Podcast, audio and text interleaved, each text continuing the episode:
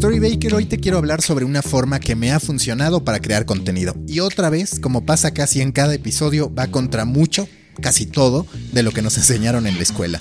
Y también contra mucho de lo que pensamos que es Internet. Supongo que te gusta ver el beneficio de lo que haces y darte cuenta de que eso te va ayudando a ser cada vez mejor. Por lo general, eso suele estar precedido por la planeación y por la acumulación de específicos que has hecho en tu vida. Por ejemplo, aprender a nadar, aprender a andar en bici, aprender un idioma, hacer una inversión, realizar un viaje. Lo que te marca en la vida es lo que deja legado y créeme, para hacerlo necesitas dejar de concentrarte en el momento. Es hora de tomarnos un espresso. Shot 6. ¿Por qué no debo apostar por la inmediatez?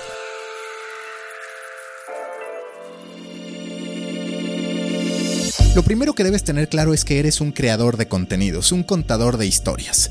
Sí, igual que un escritor, que un cineasta, que un músico, que un pintor, que un escultor y que cualquier otro que guste de crear expresiones artísticas que sean expuestas a un público determinado. Para ellos como para ti bajo esta nueva óptica es muy importante el crédito, el reconocimiento no visto desde el ego, sino desde la creación y consolidación de un estilo que se haga de una base de seguidores dispuestos a seguirte a donde quiera que vayas. Es, digamos, la manifestación artística y la rúbrica de tu marca personal. Uno de los grandes vacíos de los medios de comunicación en México, sobre todo cuando hablamos en términos masivos y peor aún cuando quitamos a la televisión de la plática, es que son muy pocas las firmas personales a las que la gente sigue. Pasa en España que la gente compra El País por las crónicas de un periodista o de un grupo de periodistas específicos. Uno que no necesariamente es el que conduce el espacio estelar en televisión, sino que a partir de su pluma consolidó un sello que a la audiencia le parece memorable y digno de ser acompañado en el tiempo. En su gran mayoría, los lectores de medios impresos leen la pluma de las caras que salen en televisión, en México. Loret de Mola, López Dóriga, Ciro Gómez Leiva, León Krause y olvidan el resto de los apellidos que integran ese periódico. Eso pasa en información general, pero también en medios deportivos o en espectáculos. El impacto no surge por fuerza, y de hecho casi nunca, a partir de su estilo escrito, sino más bien a partir de que los ubican por lo que hacen en televisión. Es válido argumentar que la audiencia tiene parte de culpa, que los lectores deberían tomarse el tiempo de reconocer a quien les está ofreciendo algo, pero estoy convencido que ese olvido viene de la falta de valor que aportamos con nuestros contenidos. ¿En verdad tú recordarías el nombre de quien firma una crónica hecha bajo la estructura más tradicional?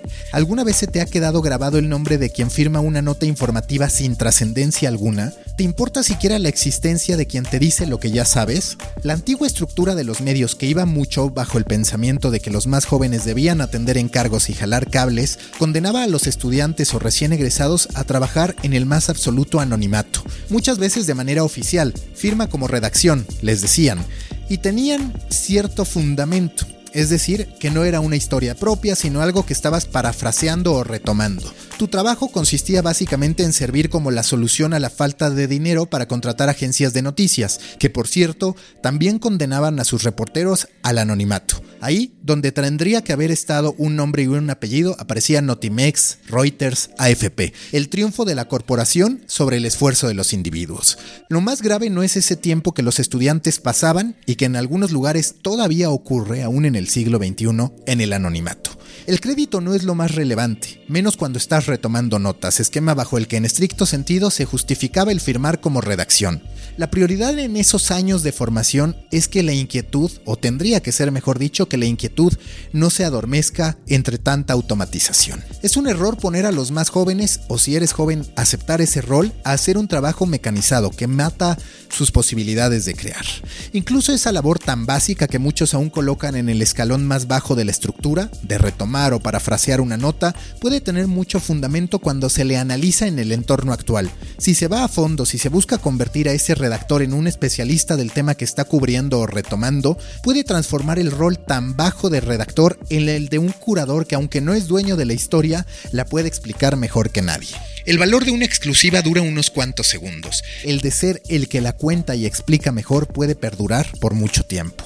Pasar años colocando gráficos, llenando formatos de Excel o redactando notas es una oportunidad desperdiciada. El enfoque, tanto si eres un nuevo contador de historias como si ya tienes una trayectoria más amplia, es generar contenido que impacte directamente en lo que tú tienes para ofrecer y en que perdure lo más posible, es decir, contenido que te genere un legado. ¿A qué me refiero con legado? A que sea material que puedas utilizar en distintos momentos y proyectos, a que no te percibas como un simple realizador de notas, sino como un generador de productos que atienda a un estilo y propósito determinado, que no es sino el de la consolidación de la marca personal y el valor que ésta puede entregar a la audiencia y a potenciales aliados que se sumen para seguir contando grandes historias. Yo en el primer shot de Espresso te hablé de la importancia de convertir tus contenidos en producto. Este es el segundo paso. Ya que tienes un producto que equivale a evitar hacer contenido que caduque unos minutos después de haber sido publicado y a cumplir con las características de empaquetamiento, periodicidad y repetición que te conté, tienes que pensar en cómo lo que haces hoy abona a lo que harás mañana o a lo que harás en un mes.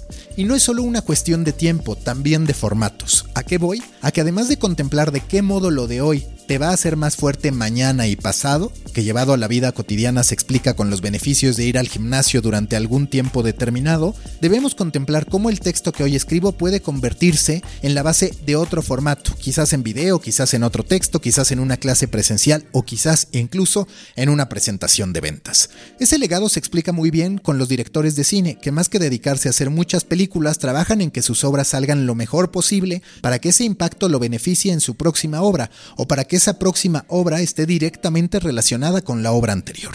Hacer contenido que deje legado requiere demasiada disciplina y necesita de mucha fortaleza mental, porque carece de ese gusto instantáneo que da el publicar algo y darnos cuenta que recibimos likes, shares o emociones por parte de los lectores.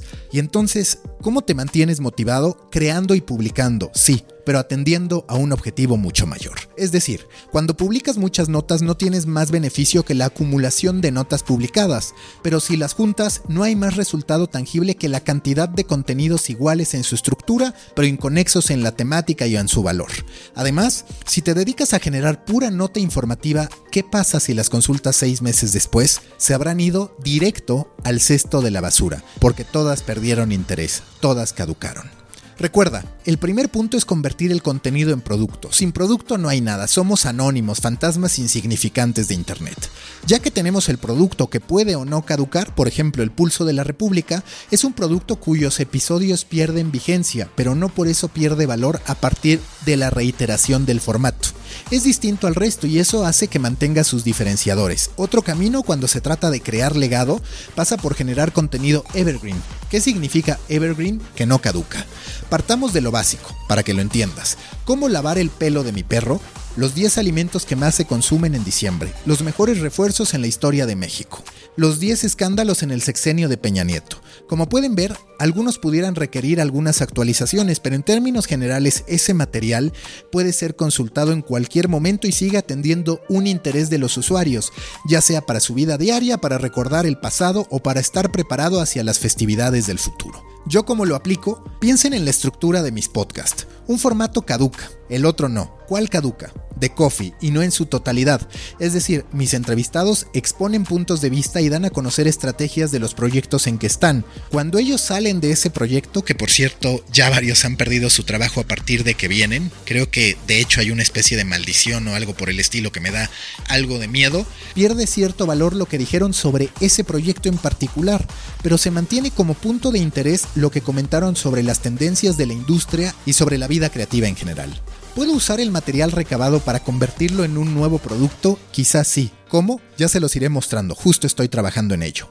¿Y cuál de mis podcasts no caduca? Expreso. Las preguntas que respondo en cada shot tendrán una vigencia que, salvo cuando se presente un nuevo cambio de paradigma, que puede tardar años en ocurrir, permitirá que los oyentes vengan una y otra vez sin que yo tenga que volver a hacer ese contenido. Es un trabajo que sin duda deja legado. Y yo les pregunto, ¿deja más o menos legado si hago un guion o no para él? Quiero pensar que supieron la respuesta, pero si no les diré que deja más legado si hago un guion, es obvio que lo podría improvisar y que incluso tendría sus ventajas como me pasa con The Coffee on the Road.